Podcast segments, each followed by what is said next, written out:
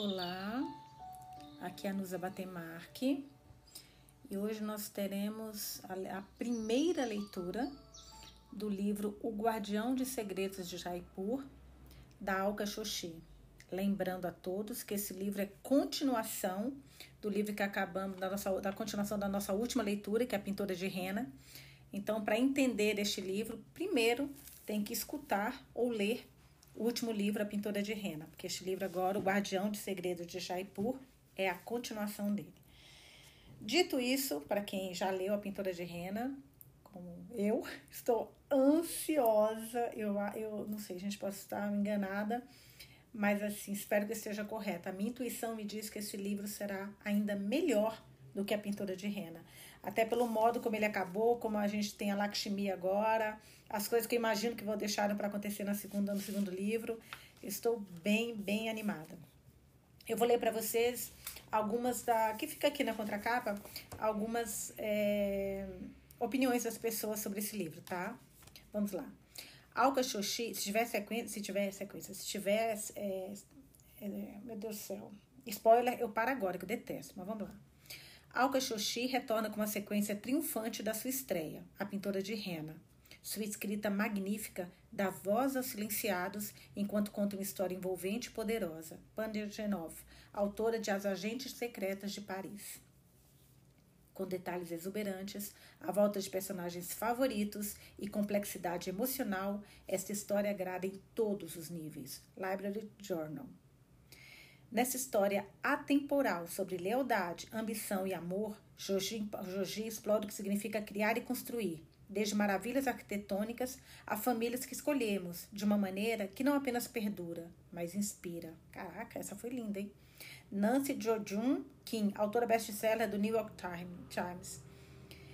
Joji se destaca na criação de personagens fortes. E Nimi não é exceção. Um bis digno de aplausos. Booklist. Ai, Nimi, o que, que é Nimi? Meu Deus, já tô querendo saber o que, que é Nimi aqui.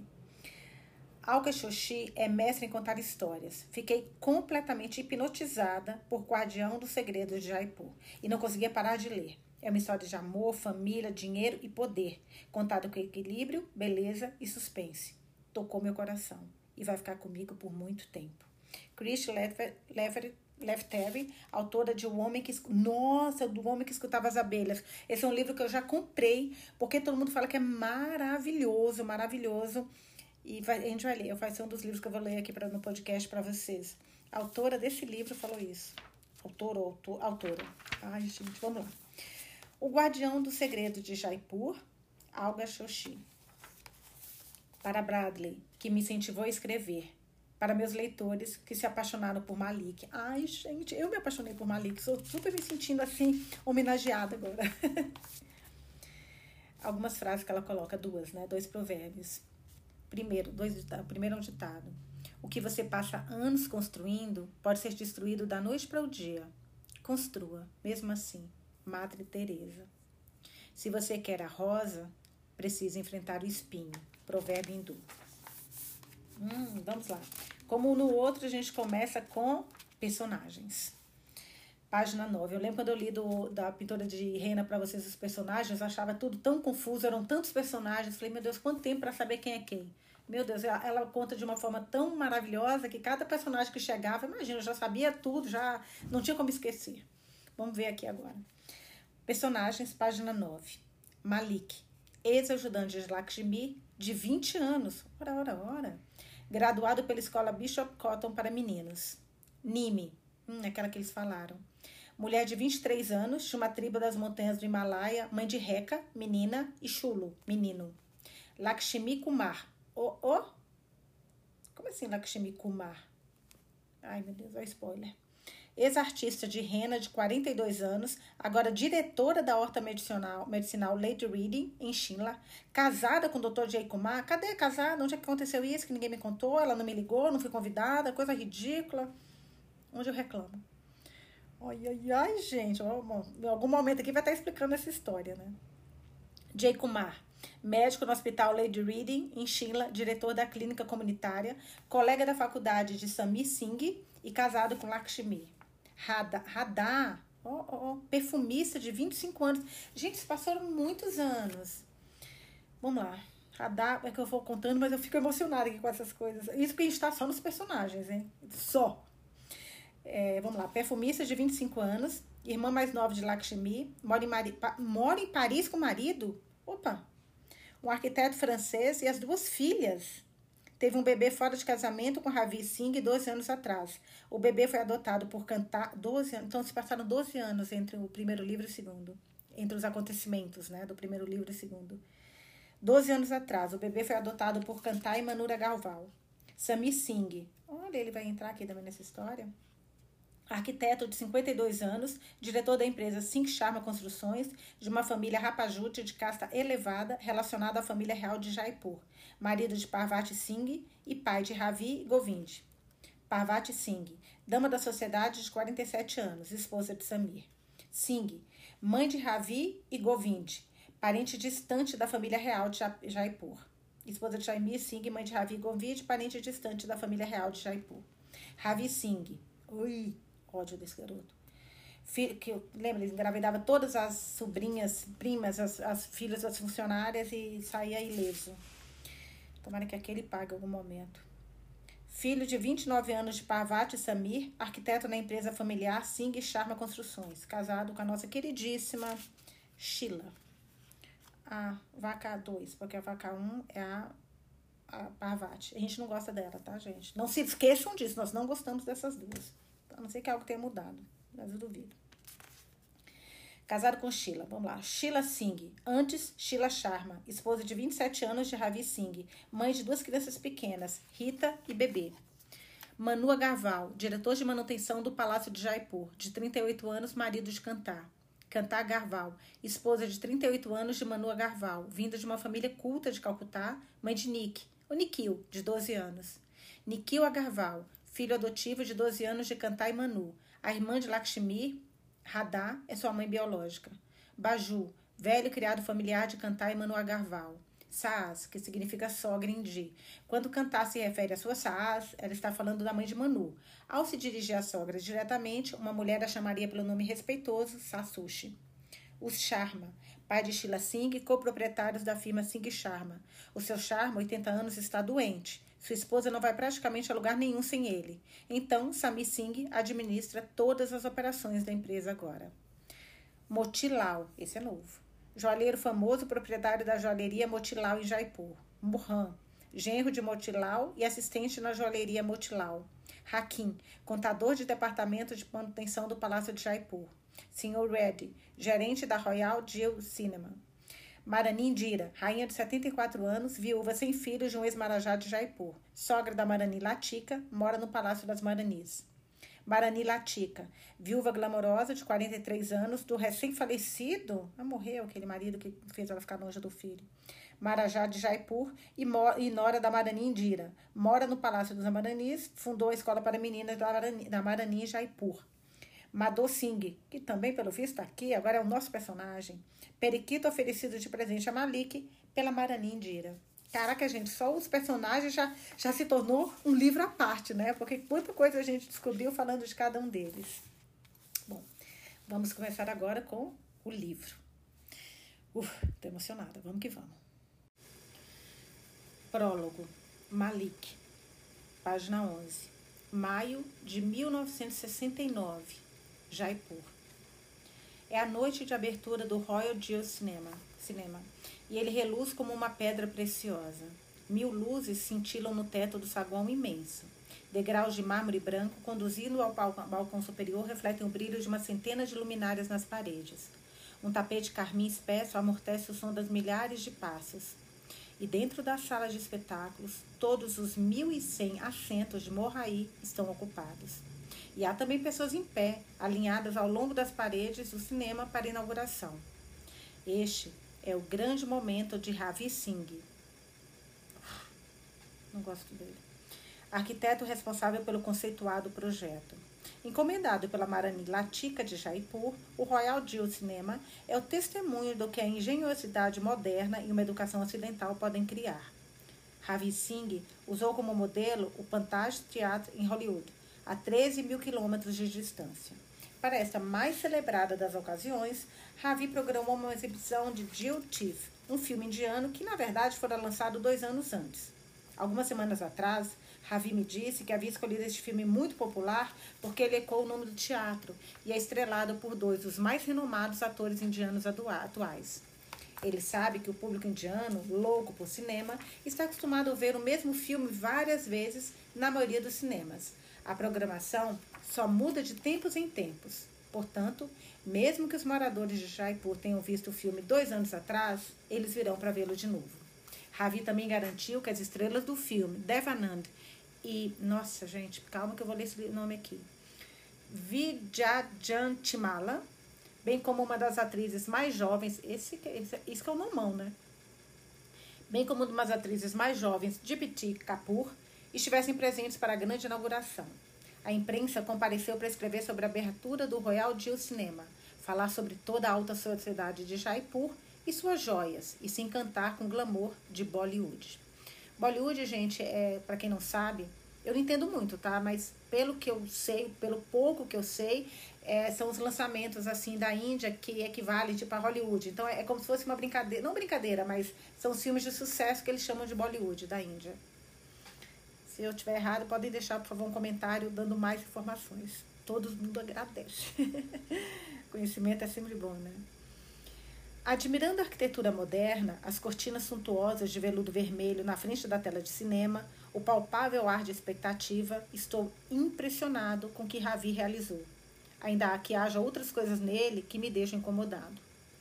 O casal com quem eu vim, Manu e Cantar Gaval, foi convidado para se sentar com Singh e o charmar no balcão, e o charme no balcão, os lugares mais caros da casa. Como convidado dos Agaval, estou sentado com eles. Caso contrário, estaria nos assentos mais baratos lá embaixo, perto da tela. Afinal, não passo de um aprendiz no palácio de Jaipur. A entrada. Aprendiz? O que será que ele está fazendo lá? Ai, que curiosa, meu Deus do céu. A entrada de crianças é permitida no balcão, mas Cantar deixou seu filho, Nick, em casa com sua Saaz. Quando cheguei à residência dos Agarval mais cedo esta noite, para acompanhá-los à inauguração do cinema, vi como Nick estava inconformado. É o acontecimento do século. Por que eu não posso ir? Todos os meus amigos vão. O rosto de Nick estava vermelho de raiva. Aos 12 anos, ele é capaz de carregar suas palavras de um forte senso de injustiça. Manu, sempre calmo diante da personalidade explosiva do filho, que pelo visto puxou a mãe, né? A mãe biológica, e da esposa, disse: A esposa também tem personalidade explosiva, isso eu não sabia. A independência do nosso país é que foi, de fato, o acontecimento do século, Nikio. Eu ainda nem existia nessa época, papaxi, mas estou vivo agora e não entendo por que não posso ir. Ele olhou para a mãe, pedindo ajuda. Cantava, voltou os olhos para o marido como se perguntasse: por quanto tempo vamos poder manter nosso filho afastado de eventos sociais em que os Singh estejam presentes? Ah, porque o Ravi, o Ravi é o pai. Putz, é verdade, eu tinha esquecido disso. Não tinha feito a associação. Nick já tem idade suficiente para questionar porque ele pode ir a algumas ocasiões sociais e não outras. Ela olhou para mim como que dizendo: Malik, o que você acha? Fico lisonjeado por eles se sentirem à vontade para ter essas conversas na minha frente. Não tenho nenhuma relação de parentesco com eles, a não ser o mero fato da minha ex-guardiã Lakshmi, ou como eu a chamo, tia-chefe, ser amiga íntima do casal. Conheço o Zagaval desde pequeno, por isso sei sobre a adoção do Nick, embora o próprio Nick não saiba. E sei que no momento em que o sigam virem aqueles olhos verde-azulados dele, tão incomuns na Índia, vão se lembrar das leviandades do próprio filho. A irmã da tia-chefe, Radha, não foi a primeira menina que Ravi engravidou antes de se casar com Sheila. Saber dos erros do seu filho é uma coisa, mas ser confrontado com eles em carne e osso seria perturbador, tanto para Samir como para Pravati Singh. No fim, os Agaval não precisaram de mim para se decidir sobre o assunto, que foi um alívio. A mãe de Manu, ocupada com seu texto de sândalo, encerrou a discussão. Porque toda aquela dança e cantoria nos filmes corrompem as pessoas. Venha, Nick, me ajude. Nós vamos para o templo. Nick gemeu. Ele era uma criança educada. Sabia que não devia questionar uma ordem da sua avó.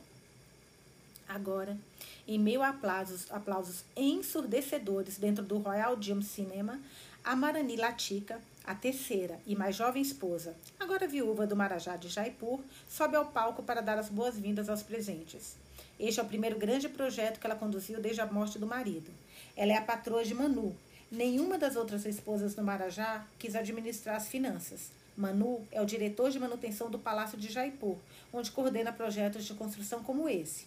E fui enviado pela tia, fui enviado pela tia-chefe para aprender o ofício. Ah, ok. Então é isso que ele está aprendendo. Esta noite, celebramos a inauguração da maior casa de espetáculos que o Rajastão já conheceu, o Royal Dio Cinema. A Marani espera os aplausos terminarem antes de continuar. Seus brincos de rubis e diamantes e o palu, que é a ponta decorada de um sari, geralmente usada sobre o ombro, bordado em ouro do seu sari. Sari é um traje feminino com tecido de 5 metros. Com seu sari Vanarasi de seda vermelha refletem milhões, milhares de centelhas para o público, enquanto ela passa os olhos pela casa lotada, com um sorriso beatífico no rosto. É uma ocasião histórica para Jaipur, terra de uma arquitetura de renome internacional, tecidos e joias deslumbrantes e, claro, do Dal Bati, Rajasthani. Dal Bati, bolinhas de farinha de trigo assadas, geralmente comidas com dal, sopa de lentilha o público explode em risadas divertidas à menção do famoso prato local. Sua Alteza dá o crédito a Manu pela supervisão do projeto. Elogia o belo trabalho dos arquitetos Sink Sharma e termina o discurso chamando ao palco os autores do filme, Anand e Vijay, Vijay Yantimala. São seguidos por Karpur, de olhos pintados com kohl. Kohl é o mesmo que Kajal, um delineador de, de olhos pretos. E um sade de lantejoulas entre assobios e gritos de uá, Uau, uau. Uau, é tipo uau. O público recebe os três com uma chuva de rosas, frangipane e gemale. Gemale é uma flor tropical. E aplausos em pé. Quando éramos adolescentes, a irmã da tia-chefe, Radar, era mais fã de cinema do que eu. Mas desta noite, até mesmo eu me vejo envolvido no entusiasmo febril, os aplausos retumbantes e assobios da audiência. Por fim, as cortinas se abrem e todos ficam em silêncio quando a certificação do filme e os créditos de abertura começam a passar pela tela. Até os riquixavalas, que são os condutores que pedalam um riquixá, e os alfaiates nos assentos mais baratos das fileiras da frente se calam. Filmes indianos são longos, com quase três, às vezes quatro horas. Caramba! Interrompidas por intervalo. Nessa pausa, saímos do prédio com a maioria do público para comprar algo para comer ou beber na rua. Os vendedores estão preparados. Eles se dispuseram ao longo dos dois lados da rua na frente do teatro o aroma de amendoins assados com chile, panipuri, que é um petisco salgado, pacoras, que é uma, um legumes mergulhados em massa de grãos de, é, grãos de bico e fritos, de cebola e samosas, que é um salgado frito com recheio condimentado de batata e ervilha. É quase demais para resistir. Compro pequenos copos de chai, que é um chá indiano, e passo para todos. Samir compra um grande prato de cachori, que é um pão frito, e a lutiki, a lutiki, que é uma panqueca, nossa, panqueca de batata frita, caraca, isso deve ser bom demais para o nosso grupo. Tomara que esse livro tenha também no final algumas receitas, hein?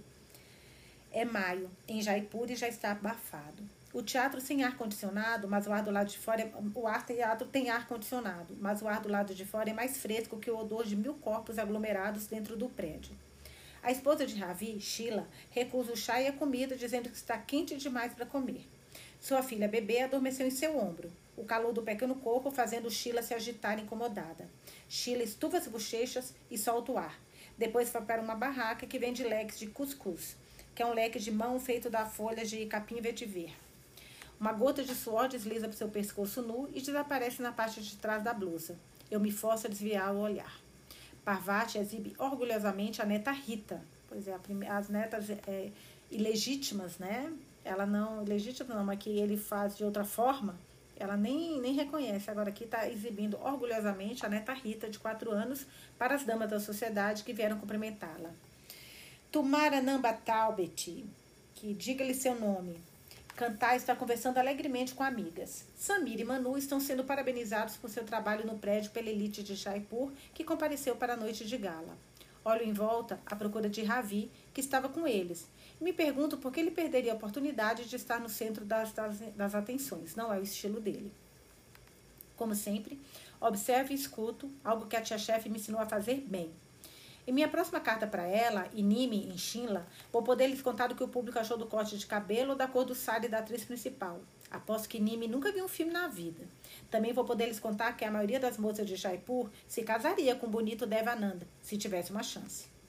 Vejo Sheila voltar para o grupo, abanando o leque na frente do rosto. Parvati estende a mão para afastar cachinhos úmidos da testa da bebê adormecida. Sheila está olhando para trás da sogra. De repente, seu rosto fica rígido. Sigo o olhar dela até a quina do teatro. Putz. Eita, Lele. É, como é que fala que um tigre não perde suas pintas, suas pintas, tiras, enfim, né? Olha isso. As pessoas não mudam. É quando noto Ravi escoltando discretamente a atriz mais jovem para fora da porta lateral do prédio. Os olhos de Sheila se apertam quando seu marido e a atriz desaparecem no escuro, afastando-se da multidão. Eu sei que há uma área de carga e descarga ali. É também onde os motoristas do Amarani, dos atores, estão esperando para levá-los embora. Talvez ele esteja acompanhando, a esteja acompanhando até o carro. Uhum. É, provavelmente. Hum, a ingenuidade, viu? Ouvimos a campanha anunciar que o intervalo está terminando. A segunda metade do filme está prestes a começar. Confiro meu relógio. São nove e meio da noite. As meninas de Sheila deveriam estar na cama, mas Ravi insistiu que a família estivesse presente e fosse vista pelo público neste seu grande momento. Tenho certeza de que Sheila brigou com ele por causa disso. Ela prefere que a Aya, que é a babá, cuide das meninas. A multidão começa a voltar para o saguão e a passar pelas portas abertas da sala de cinema. Devolvo os copos vazios, de chá vazios para os chai-valas, que é as pessoas que vendem chai, que passam para recolhê-los. Folhas de bananeira em Kishaat, que é um termo genérico para petiscos fritos, é vendido, estão espalhadas pelo chão. Um cheiro de comida servida e consumida, não de todo desagradável, paira no ar. Pego no colo a outra filha de Ravi, Rita, cujas pálpebras começaram a fechar e apoio no ombro. Sigo o resto do grupo para dentro do saguão. Antes de passarmos pelas portas, ouvimos um rangido lento, depois um gemido queixoso. Quê? E de repente o estrondo quê, gente? Meu Deus. Meu Deus. Caraca. Vou ler de novo, pera. É, pelo que tá vindo por aí. Antes de passarmos pelas portas, ouvimos um rangido lento, depois um gemido queixoso e, de repente, o estrondo de 500 quilos de cimento, tijolos, barras de ferro e gessos vindo abaixo. Em segundos, os sons ensurdecedores de um prédio desabando, gritos de agonia e uivos de dor estão vindo de dentro do cinema. Putz, que. Meu Deus. Não, calma, calma. Vamos lá. Agora tem, acabou esse capítulo, aí tem o próximo que se chama, a próxima, a primeira parte, né? Que eu, que eu imagino que seja parte dos livros como os outros. Agora não sei se ela vai dividir como parte ou como um tipo um subtítulo.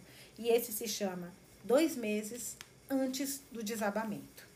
Capítulo 1. Nime. Março de 1969. Shimla, estado de Himachal Pradesh, Índia. Paro de andar e olho para as montanhas que despertam do seu sono. O inverno em Shimla está chegando ao fim. Homens e mulheres se enrolam em duas, às vezes três pashminas, mas as colinas estão deixando de lado seus cobertores. Ouço ploc, ploc, ploc de neve que derrete e cai sobre o chão duro, enquanto sigo meu caminho com cuidado para a casa de Lakshmi Kumar. Ontem vi as primeiras anêmonas, cor-de-rosa, no vale abaixo de nós, erguendo o nariz atrevidamente no ar. Nas montanhas distante ao norte, imagino minha tribo conduzindo suas cabras e ovelhas pelo vale de Kangra para a aldeia de Barmur, no Alto Himalaia, como estaria fazendo se meu marido Dev ainda estivesse vivo. É difícil acreditar que já faz um ano que ele se foi. Minha filha, Reca, estaria correndo ao lado do pai, agitando os bracinhos em uma tentativa de ajudá-lo a conduzir as cabras e ovelhas, enquanto eu carregaria nosso bebê, Chulu, nas costas.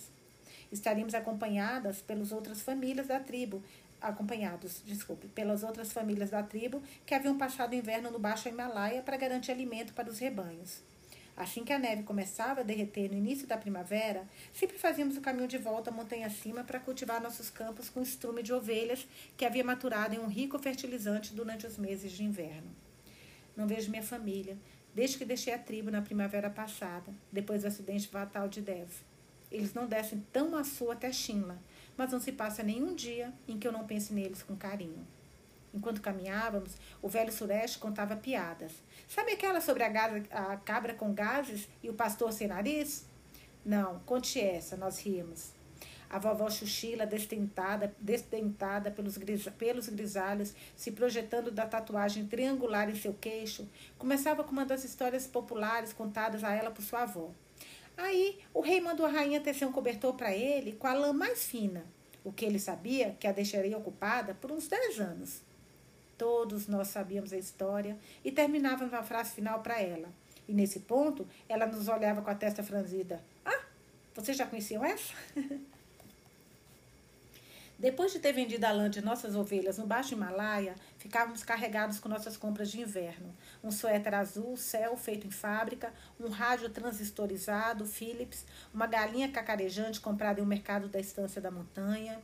Algumas famílias, às vezes, adquiriam uma bela cabra doméstica malhada ou um touro preto jovem que despertava admiração em todos nós. Minha cunhada exibia uma peneira de vime nova e meu irmão mais velho caminhava orgulhosamente ao seu lado com os filhos. Nós assentimos, concordando que a peneira poderia separar as cascas dos grãos de arroz muito mais depressa. Eu sorrio agora, ao pensar naquelas caminhadas pelas montanhas do Himalaia. Sinto-me quase feliz. O que tornaria tudo completo seria uma carta de Malik, apesar de eu ter que compartilhá-la com mais alguém, especialmente se esse alguém, fosse, se esse alguém for Lakshmi. Se ao menos eu pudesse ter ido à escola, não estaria sujeita à humilhação de precisar que as cartas dele para mim fossem enviadas a ela para serem lidas para mim.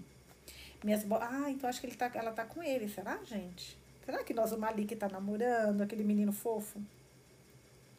Minhas botas de couro de cabra fazem um som agradável afundando no cascalho úmido, enquanto imagino maneiras de. Ar... Quê? De arrancar Lakshmi Kumar da minha vida? No dia em que Lakshmi entrou em minha vida, eu estava fora de mim. Havia estado tão delirante de febre e desespero que nem tive a consciência de meu filho Chulu vindo a este mundo, dois meses antes da data prevista. Mais cedo, naquele mesmo dia, meu marido Dev tinha tentado arrastar um bode jovem embriagado de, folhas de rododentro de volta para a estrela, estreita trilha da montanha. Ah, tá. O bode estava embriagado das folhas dessa planta rododentro. Eu achei que fosse o marido dela. Estávamos a caminho de nossas casas de verão, no Alto Himalaia. Dev perdeu o equilíbrio e ele e o bode rolaram centenas de metros para dentro de uma ravina. Todos nós vimos acontecer, mas não havia nada que ninguém pudesse fazer. Sempre soubemos que os Himalaias eram o lar dos deuses, Shiva, Rama e Kamala, que são muito mais poderosos do que nós. Se eles quiserem levar alguém de nós, é seu direito, seu privilégio. Mesmo assim, eu não estava preparada para deixar meu marido ir. Eu gritei, e gritei. O bode que nós sacrificamos no começo da viagem não foi suficiente para nos proteger? Ou foi o nazar maligno? Nossas ovelhas teriam produzido tanta lã no inverno anterior, talvez tivesse despertado a inveja de alguém. Agarrei os ombros das pessoas perto de mim, berrando diante de seus rostos assustados. Me diga que você não pôs mal olhado em Dev, gritei para o senhor Shiva. Bati minha barriga distendida, prometendo dar o beber a Shivaj se ele trouxesse Dev de volta. Meu sogro e meu irmão tiveram que puxar meus braços de minha barriga para evitar que eu machucasse a vida ali dentro. As mulheres esfregaram minhas têmporas, mãos e pés com óleo de mostarda aquecido, até eu finalmente desmoronar em um estupor. Quase uma semana depois, quando despertei como se fosse de um longo sono, vi o rosto da pequena Reca, tenso de preocupação, espiando sobre a borda da cama, e chamei minha filha para mim. Ela tinha apenas três anos e não entendia ainda que nunca mais poderia ver o pai. Foi então que meu sogro me contou do médico e da doutrina. Doutrina é doutora, que tinham vindo de Shinla para cuidar de mim. Meu corpo havia precisado de remédios mais fortes do que nossa tribo tinha. O pai do meu marido falou comigo através de uma cortina que as mulheres colocavam para manter as mães em amamentação, isoladas pelos 11 dias depois do nascimento de um bebê. Baixei os olhos e notei pela primeira vez um bebê dormindo em meus braços, a cabeça pendida em meu seio gotejante, a boca rosa babando leite azulado. Como pude ter desejado entregar este bebê? Nele, Giva havia me dado as narinas finas e a larga testa de Dev, a ondulação suave do seu cabelo, Pedi a Reca para subir no cobertor e dizer olá para seu irmão Chulu. A vez seguinte em que encontrei Lakshmi Kumar foi também o dia em que conheci Malik, em junho passado. Eu estava vendendo flores na via de pedestres principal em Sheila. Reca tinha três anos, uma menina séria, e eu havia pedido a ela para ficar de olho em seu irmãozinho de três meses. Naquela manhã, nos, de, nos bosques de Shinla, eu havia colhido rosa, margaridas e botões de ouro para turistas e visitantes constantes. E para o comprador mais especializado, peônias milefólio e dedadeira. Tendo vivido com minha tribo, eu sabia que certas flores podiam curar dores e tosses, amenizar os sangramentos mensais, induzir corpos agitados ao sono. Em minha barraca, tirei as flores do grande cesto raso que eu havia tecido com folhas de capim e as arrumei sobre um cobertor de crina de cavalo no chão. Quando o chulo começou a, ficar, chulo começou a ficar agitado, pus a mão dentro da minha blusa e tirei um pequeno pedaço de pano de cima dos seios gotejantes para dar a ele. Ele começou a sugar e se aquietou. Logo, seus dentes começariam a nascer e eu acabaria tendo que desmamá-lo. Mas, por enquanto, gostava de sentir seu calor, o calor de Dev, junto ao meu corpo. A última coisa que eu tirava sempre era a estátua de prata de Shiva. Eu a colocava de um lado, depois eu colocava de um, em um lado, depois de lhe oferecer uma prece silenciosa de lhe agradecer por meu chulu. Então, eu punha meus dois filhos no cesto vazio, como minha mãe antes de mim e sua mãe de, antes dela, antes, antes dela. Eu havia aprendido a amarrar meus bebês quando estava ocupada fervendo leite de cabra para o queixo, queijo, remendando um casaco ou coletando estrume para o fogo. Chulu ficou olhando enquanto eu prendia a corda de tecido em volta do seu pulso. Quando beijei suas faces, ele se contorceu para um lado e afastou a cabeça para trás. Reca estava brincando com o cabelo dele. Assim que ela acabava de trançar os cachos, ele sacudia a cabeça e ria, desfazendo a trança, e ela começava tudo outra vez. Eu sabia que eu era diferente dos outros vendedores na passarela e via isso como uma vantagem, particularmente com turistas, indianos em lua de mel, idosos em retiros espirituais, europeus fascinados por nossos costumes tribais. Como as outras mulheres da minha tribo, eu usava uma saia de algodão florida de fundo amarelo vibrante sobre o salvar camis, que é um conjunto de túnica e calça larga para as mulheres, verde. Estava usando essa roupa verde. Havia um medalhão de prata como um pequeno casquete meu cabelo, coroando o chune, que é a cobertura da cabeça feminina. Essa cobertura era cor de laranja, que descia por minha cabeça e em torno dos meus ombros. Um cordão feito de lã de ovelha, fervido e tingido de preta, era amarrado 20 vezes, nossa, em volta da minha cintura, cheio de detalhes, né? E havia os pontos distintivos, três deles tatuados em um triângulo em meu queixo quando cheguei à maioridade, que sempre faziam os visitantes de Sheila ficarem olhando. Só o que parei de usar foi a elaborada argola no nariz, grande como um bracelete, que me foi dada em meu casamento. Percebi que ela fazia de mim não só uma curiosidade, mas quase uma atração turística, os visitantes me apontando uns para os outros. Eles pensavam que estavam sendo discretos, mas eu achava o fascínio em suas expressões perturbador. Quando Dev morreu na Ravina, um ano antes, fui irredutível em decidir que meus filhos nunca teriam o mesmo destino. A migração da tribo para cima e para baixo na montanha, dedos perdidos por congelamento, a ameaça da morte sempre a poucos passos de distância. Pedi ao meu sogro que me deixasse ficar em Shinla. Ele preferia que eu me casasse com outro homem solteiro de nossa tribo, mas também estava sofrendo pela morte do filho e concordou, relutante, com a condição de que eu teria que cuidar da minha própria vida. Seu presente de despedida para mim foi um grande suprimento de carne seca e todas as joias de prata do meu dote. Como mulher, eu não tinha direito à propriedade, nem mesmo de uma ovelha ou uma cabra, mas sabia que eu poderia vender minhas joias se enfrentássemos dificuldades. À esquerda da minha barraca, no mall, a rua de comércio de Shinla, um vendedor de balões estava fazendo esculturas finas e compridas em formato de elefantes e camelos. Meus filhos assistiam, fascinados. Chulu estendeu a mão para pegar um mas Reca baixou gentilmente o braço dele. À minha direita havia uma barraca de Coca-Cola, cujo proprietário ainda não havia chegado. Ainda era cedo para as pessoas quererem uma bebida gelada. À tarde haveria filas de visitantes em busca daquele sabor exótico.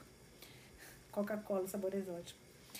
O relógio na Christchurch bateu oito vezes. Em manhãs de primavera, pessoas que acordavam cedo iam orar nos templos em Jacu Rio, Sankat, Mochan ou Taradevi. Os menos religiosos, menos religiosos dormiam até mais tarde. Não havia necessidade de eles apressarem seu dia. Percebi um rapaz e uma mulher à distância, caminhando decididamente em minha direção. A mulher usava um sari bordô e um manto de lã da mesma cor com flores brancas bordadas na barra. Ela andava depressa com passos curtos. Seu cabelo estava preso no alto da cabeça em um coque bem feito. O rapaz era magro, uma cabeça acima da mulher, mas seu andar era mais tranquilo, como se ele tivesse todo o tempo do mundo. Mesmo assim, ele se mantinha sem esforço ao lado dela. Quando chegaram mais perto da minha barraca, notei que ela tinha idade suficiente para ser sua mãe. Tinha rugas finas na testa e nos cantos da boca. O rapaz não parecia ter mais que 20 anos, talvez alguns anos mais novo, novo do que eu. Estava vestido com uma camisa branca, blusão azul e calça cinza escuro. Os olhos da mulher se dirigiam nas minhas flores, enquanto os dele, com brilho divertido, observavam meus filhos no cesto. A mulher estendeu as mãos para as peônias. Onde você encontrou estas? Ela perguntou. Tive que me forçar a tirar os olhos do rapaz. Ele me lembrava tanto meu falecido marido, os olhos de Dev, gentis e determinados ao mesmo tempo, muitos, muito parecidos com desse homem, haviam me seduzido, me amado, me deixado segura. Quando me virei para a mulher, fiquei surpresa com os olhos dela também. Era elegante, muito bonita, com aquela íris azuis da cor do céu da montanha depois de uma chuva noturna. Em uma ravina, a mais ou menos um quilômetro daqui, respondi a ela, bem lá embaixo do rochedo, há muitas delas no fundo. Revelar minha descoberta não me preocupava.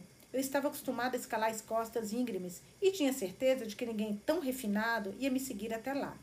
Quando nossos anciãos, anciãos tribais chamavam um ao outro de bodes velhos, estavam se referindo ao modo como subíamos montanha com tanta facilidade ao lado dos nossos rebanhos. Chulu chorou e a atenção da mulher se voltou para ela, para ele. Seus olhos piscaram e sua boca se abriu ligeiramente. Passei um dedo sobre, um dedo sobre as gengivas doloridas de Chulu para acalmá-lo. O rosto da mulher se abriu em um sorriso encantador. Estou vendo que ele cresceu. Será que eu já conhecia? Se já havia encontrado, eu não me lembrava. Ela perdeu minha confusão e apontou Chulu com queixo. O doutor Kumar e eu ajudamos em seu parto alguns meses atrás. Ela deu uma olhada para as montanhas. A vários quilômetros do outro lado daquele pico. Então essa foi a Doctrine que me atendeu? Ela era responsável por salvar meu Chulu. Eu lhe devia muito. Uni as mãos e me abaixei para tocar-lhe os pés. Obrigada, doutora. Se não fosse a senhora, ela se inclinou para me deter, cobrindo minhas mãos com a dela. Foi quando notei o mais perfeito trabalho de rena que eu já havia visto nas mãos de uma mulher. Parecia o elegante bordado de contas e lantejoula em um chune de casamento, quase como se ela estivesse usando luvas feitas de um chifão com padrão intricado. intricado. Foi com esforço que tirei os olhos de suas mãos. Ela estava falando de novo. É o meu marido, o Dr. Kumar, que você tem que agradecer. No hospital Lady Reading, disse ela. Eu não sou médica. Trabalho com ele para ajudar a aliviar a dor durante e depois do parto. Fico feliz em ver você e o bebê tão saudáveis. Notei que ela não fez nenhuma menção ao meu marido, pelo que fiquei, pelo que fiquei agradecida. A dor intensa que senti quando perdi Dev havia se estreitado agora para um filete de tristeza, perceptível apenas em certos momentos, quando meus olhos, por exemplo, pousavam no amuleto de Shivash que Dev usava no pescoço e que agora estava de volta à estátua do Deus em minha casa. Desviando a atenção da mulher e dos meus pensamentos em Dev, comecei a embrulhar peônias em um jornal velho. Ouvi o rapaz perguntar a meus filhos que bicho que eles queriam que o vendedor de balões lhe fizesse. Olhei para ele agachado na frente do cesto das crianças. Chulu estava de olhos arregalados, fascinado. Por favor, isso não é necessário, falei. O homem, com os olhos do meu marido, se virou para mim. Não, não é necessário. Ele ficou sorrindo para mim até que tive que desviar os olhos, com as faces quentes. Ocupei-me com as flores. Quando a mulher tentou me pagar, recusei o dinheiro. Eu jamais poderia lhe pagar o bastante de de aquela forma respeitosa de tratamento para homens e mulheres. É legal que teve muitas coisas que explicaram para a gente nos outros livros, mas explicavam uma vez e a gente, eu pelo menos esquecia. É legal agora relembrar, porque algumas coisas eu guardei outras não. Vamos lá, Gia lembrava. Mas a mulher pressionou o dinheiro em minha mão mesmo assim. Você pode me pagar alimentando-os bem, disse ela apontando para as crianças que agora estavam brincando com o balão de elefante que o rapaz havia comprado para eles. Pode trazer peônias para mim amanhã também? A Doctrine pediu. E já vou, e vou aproveitar para levar alguns bilefólios, já que estou aqui. Quando os dois começaram a se afastar com suas compras, eu os chamei. Mensahib, que são os artes... a Mensahib são artesãos que criam joias com esmaltação. Mensahib, posso saber seu nome? Sem parar de andar, a mulher de olhos azuis virou a cabeça e sorriu para mim. Senhora Kumar, Lakshmi Kumar. E o seu? Nime. Ela apontou para a jovem que para o jovem que vinha tinha se virado para mim e agora estava andando de costas para acompanhá-la. Este é Malik, Abbas Malik, que virá pegar minhas encomendas de flores com você regularmente. Malik parou, fez um salaam, que é um cumprimento árabe, para mim, sorriu e correu para alcançá-la de novo. No dia seguinte, tomei mais cuidado que de hábito ao me arrumar, garantindo que meu cabelo estivesse bem preso para trás, pus os brincos e o colar de prata, os que usei em meu casamento. Disse a mim mesma que estava me vestindo para os turistas, mas fiquei esperando ansiosamente por Malik. Não tinha certeza se ele viria, mas tinha um pressentimento. Quando ele apareceu, primeiro disse olhar para Chulu e Reca. Chulu sorriu para ele com as gengivas rosadas, mas Reca o examinou seriamente, como era o seu jeito. Então Malik tirou um pequeno frasco da bolsa de tecido que estava carregando e entregou a mim. Surpresa, eu peguei e olhei para o denso líquido dourado dentro. Minhas mãos estavam trêmulas. O último presente que haviam me dado foram os laços com espelhinho para amarrar minhas tranças, que a irmã de Dev fez para o meu casamento. Para quando os dentes dele estiverem nascendo, ele explicou. Tirei a tampa do frasco, despejei um pouco de mel no dedo e o estendi para Chulu, que abriu a boca em resposta. Isso, olha, mel para gengiva. Cara, eles ensinam muitas coisas legais aqui. Eu não sabia, não tinha ideia disso. Esfreguei um pouco em suas gengivas e ele começou a passar a linguinha pelos lábios. Reca também quis um pouco de mel, então lhe dei um dedo para lamber. Eu não tinha dinheiro para comprar mel e nem sabia como agradecer por um presente tão gentil ter vindo de um homem que não era nada da minha família. Obrigada, falei sem tirar os olhos dos meus filhos. Sou eu que lhe agradeço pelas peônias, senão a tia-chefe ia me fazer escalar o penhasco atrás dela. Sua risada foi sonora e agradável. Olhei para ele. Tia-chefe? A senhora Kumar. Ela é minha chefe. Embora finja que não. Ele sorriu. Como você sabia sobre o mel? Perguntei. Por causa dos filhos da minha homem. Os olhos, os dela e os outros dos que ela cuidava lá onde eu morava. Sempre tinha alguém com os dentes nascendo. Gente, que legal isso do mel na gengiva. Ai, se eu soubesse, mas quando ela, minha filha era pequena. Minha mãe. Bom, eu chamo o homem de minha mãe, mas ela é alguém que me acolheu quando eu era, quando eu era pequeno. Ela esfregava mel nas gengivas deles. Ele sorriu.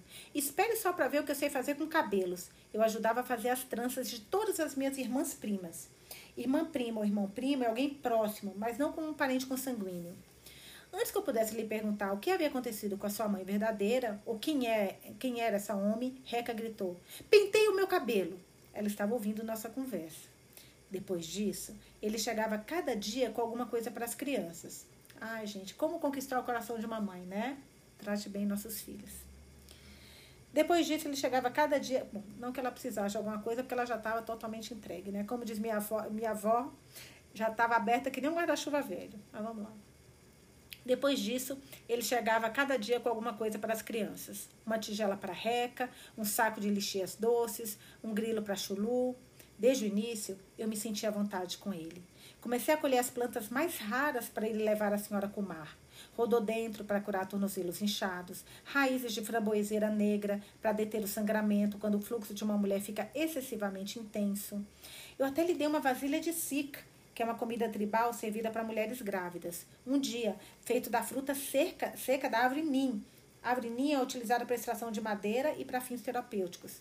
E corado com ghee, que é aquela manteiga clarificada, que aliás é caríssima aqui no Brasil, não é, não é, não é difícil de fazer, mas dá um baita trabalho, e lá eles têm isso, pelo visto, de uma forma muito comum, né? Bom, vamos lá. E corado com ghee antes de acrescentar açúcar e água. Foi o que comi durante minhas duas gravidezes, o que todas as mulheres das montanhas consumiam para manter o corpo saudável, antes e depois do parto. Em uma bela manhã de agosto, quando a neblina havia deixado a montanha e eu senti o sol avermelhar minhas faces, Malika apareceu com tifim, que é um porta-mantimentos de inox com vários recipientes encaixados um sobre o outro. Disse que o recipiente estava cheio de chapatis, que é o pão achatado, de milho e trigo, e um curry feito de abobrinha e cebolas doces. Hoje nós vamos comprar tudo o que você trouxe e eu vou levar vocês para um piquenique. Reca sorriu. Olha que legal! O que era raro para ela. Então bateu palmas e saiu do cesto. Desamarrei as crianças e segurei Chulu sobre o quadril. Quem é nós? Você e sua sombra? Brinquei. Ele começou a juntar minhas flores e colocá-las cuidadosamente no cesto vazio. O hospital Lady Reading. Ontem, a filha de um investidor teve gêmeos. Eu ofereci o seu SIC para as enfermeiras, o que deram e que o deram a ela. Ela disse que foi uma das melhores, olha que legal, que uma das melhores coisas que já tinha experimentado e que a fez se sentir melhor. Depois disso, o pai dela resolveu doar dinheiro para a nova ala do hospital. O que vocês acham de um piquenique? Cara, como é que é a corrente do bem, né? O bem trazendo o bem. Malik bateu o indicador no nariz de Chulu, depois no de Reca, e eles riram. Cobri o cesto de flores com cobertor de crina de cavalo e o prendi nas costas. Depois levantei Chulu por cima da minha cabeça, deixando a cabeça dele pender sobre um ombro, enquanto eu segurava seu tornozelo sobre o outro ombro. Mostrei a Malik como carregar reca assim também. Era o modo como nossa tribo sempre levava as crianças pequenas, para o conforto delas e o nosso. Malik se ajeitou como se tivesse passado a vida inteira fazendo aquilo. Em uma noite quente, algumas semanas depois, ele apareceu no quarto que eu alugava para mim e as crianças, na parte baixa de China. O ar no aposento estava carregado do cheiro das batatas temperadas que eu estava preparando para as crianças e tinha deixado a porta aberta para a brisa entrar. Malik parou ali na porta, com aquele sorriso tranquilo. Por um momento, fiquei parada, olhando para ele, a colher que eu estava usando parada em minha mão. Então larguei a colher Fui até a porta e o abracei, sem jamais perguntar como ele havia descoberto onde eu morava. Meu alojamento não passava de uma área embaixo do beiral saliente de uma casa. Chão de terra batida, parede de tábuas, uma janela com uma cortina. É normal para mim, tão parecido com a cabana que Deve e eu vivíamos durante os verões, no alto das montanhas. Lá, cobrimos uma estrutura de madeira com folhas cobridas de capim para construir as paredes. Todos no tribo ajudavam. Nossas janelas não tinham cobertura ou vidro e nós dormíamos em sacos de dormir recheados de grama. Os proprietários da casa aqui em China, os Arora, me deram um fogareiro de duas bocas com que demorei um pouco a me acostumar. Eu estava habituada a cozinhar sobre uma fogueira. A torneira e o banheiro ficavam do lado de fora. Os Arora estavam na faixa dos 60 anos e não têm filhos. No dia que me viram pela primeira vez com minhas duas crianças, desmontando minha barraca em uma colina de frente para casa, convidaram-me para tomar o café da manhã com eles. A senhora Aurora pegou chulu e cheirou o cabelo dele, fechando os olhos. Reca se escondeu em minha saia até que o senhor Aurora lhe ofereceu um caramelo. Depois que ficou sabendo da minha situação, o senhor Aurora se ofereceu para fechar o espaço sobre o telhado deles, diretamente embaixo do beiral projetado da sala de estar. Eles disseram para não me preocupar com aluguel, mas eu tento lhes dar tanto quanto posso do que ganho na barraca de flores. Quanto a eles, ficam mais do que satisfeitos de cuidar de Chulu e Reca de manhã, enquanto saio para colher minhas mercadorias nos bosques. Nos sete meses, desde que Malik e eu começamos a compartilhar uma cama, não muito tempo depois de nos conhecermos, só vi Lakshmi umas poucas vezes. É, então, por que você não gosta dela? Não entendi. Bom, a gente vai entender, né? Mas, pô, Lakshmi é maravilhosa, gente. Como diz minha amiga Ana Paula, eu sou super passional. Quem fala mal de Lakshmi, fala mal de mim, é minha amiga. O que, que é isso? Você vai mudando de ideia da nossa Lakshmi aqui, minha querida, faz favor. Vamos lá. É, só vi Lakshmi umas poucas vezes. Ela deixou a compra de suas ervas medicinais por conta de Malik e só vem com ele para ver se eu colhi alguma flor nova desde a sua última visita, ou para perguntar se há alguma outra variedade de raiz de cobra que possa ser mais potente para baixar a pressão sanguínea do que o último lote que Malik comprou. Alguns meses antes, ela veio com uma liga da barraca e eu achei que estivesse procurando alguma erva espacial, especial. Levantei para cumprimentá-los.